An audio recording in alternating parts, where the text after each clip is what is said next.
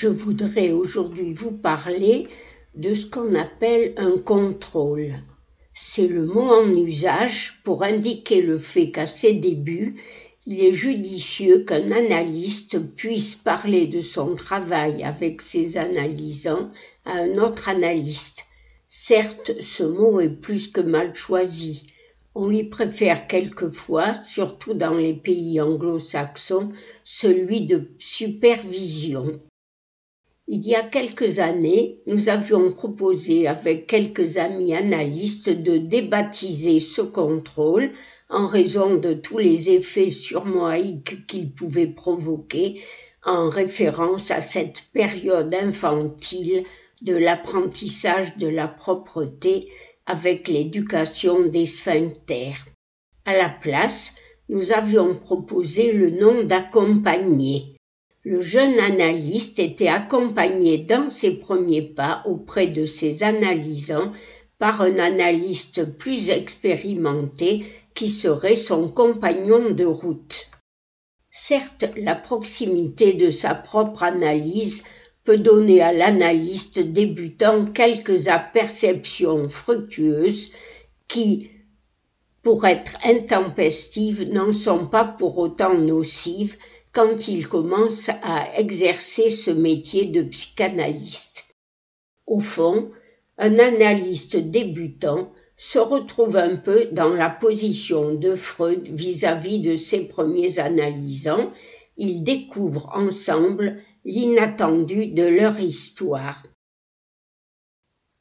Cependant, on peut suggérer que n'ayant pas forcément son génie, autant que cet analyste fasse part de ses interventions, repérages et interprétations diverses, un tiers qui, par le transfert, lui permettent d'élaborer ce qui se passe entre lui et ses analysants.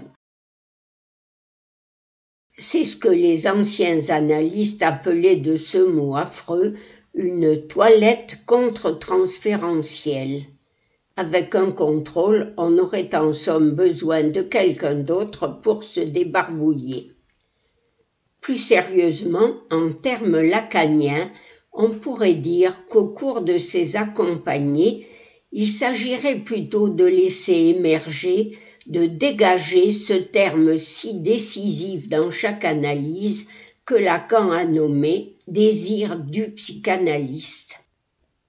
Ce désir, il peut en effet le déchiffrer à partir de ces menues réactions de l'analyste que provoque ce que raconte l'analysant, ses actes manqués et surtout ses rêves dans lesquels les analysants peuvent être présents d'une façon plus ou moins déguisée.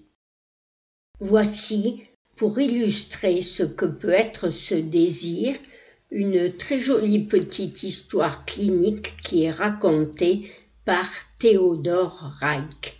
C'est l'histoire de l'une de ses analysantes qui, dès leur première rencontre, avait déjà trouvé un moyen efficace de le faire enrager. Elle avait pris rendez-vous pour savoir si elle pourrait poursuivre son analyse avec lui en l'ayant interrompu avec l'analyste précédent depuis plusieurs mois. À la suite de cette première rencontre, Théodore Reich avait éprouvé comme une légère irritation. Deux jours plus tard, lorsque cette analysante lui avait téléphoné, il ne se souvenait plus de son nom, mais de plus il avait complètement oublié qu'elle devait reprendre ce rendez-vous. Il retrouve alors ce qui avait provoqué son irritation.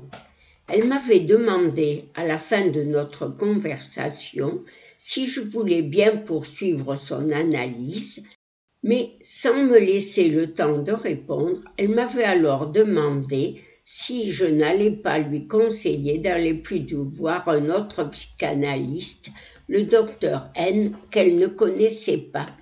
Je lui avais répondu bien évidemment d'aller le voir lui. Elle m'avait regardé d'un air narquois, et je comprenais à présent avec retard ce que voulait dire son regard en coulisses.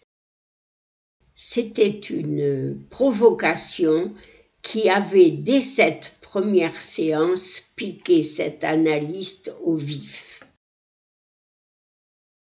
C'est en analysant et les sentiments éprouvés à son égard et le sens de son acte manqué qu'il avait pu reconnaître les intentions agressives et hostiles de cette dame. En réponse, il n'avait pas eu envie de poursuivre plus avant cette analyse et surtout ne pas avoir à vivre les mêmes épreuves que l'analyste précédent. Mais ne peut-on pas dire aussi que c'était en fait pour elle une mise à l'épreuve, un essai de susciter le désir de Reich, une tentative de le mettre au pied du mur de son désir, en le mettant en concurrence avec l'un de ses confrères.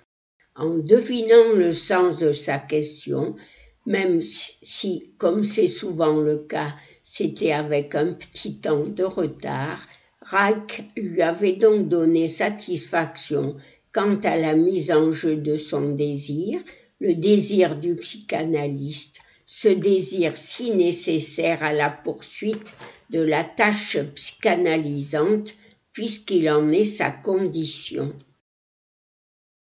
Théodore Reich en apporte d'ailleurs en quelque sorte la confirmation.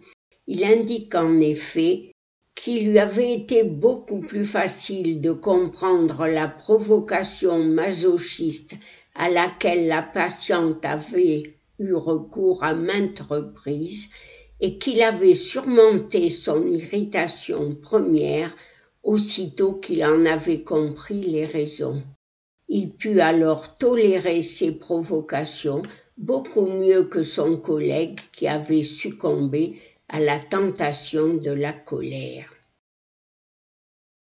Theodor Reich avait initié cette séquence clinique par une formule qui pourrait être entendue comme un mot d'ordre ou une injonction Analyste, analyse-toi. C'est la raison pour laquelle j'ai préféré la rendre plus légère et donc plus séduisante à l'écoute Analyste, analyse-toi pour que ton analysant puisse en faire tout autant.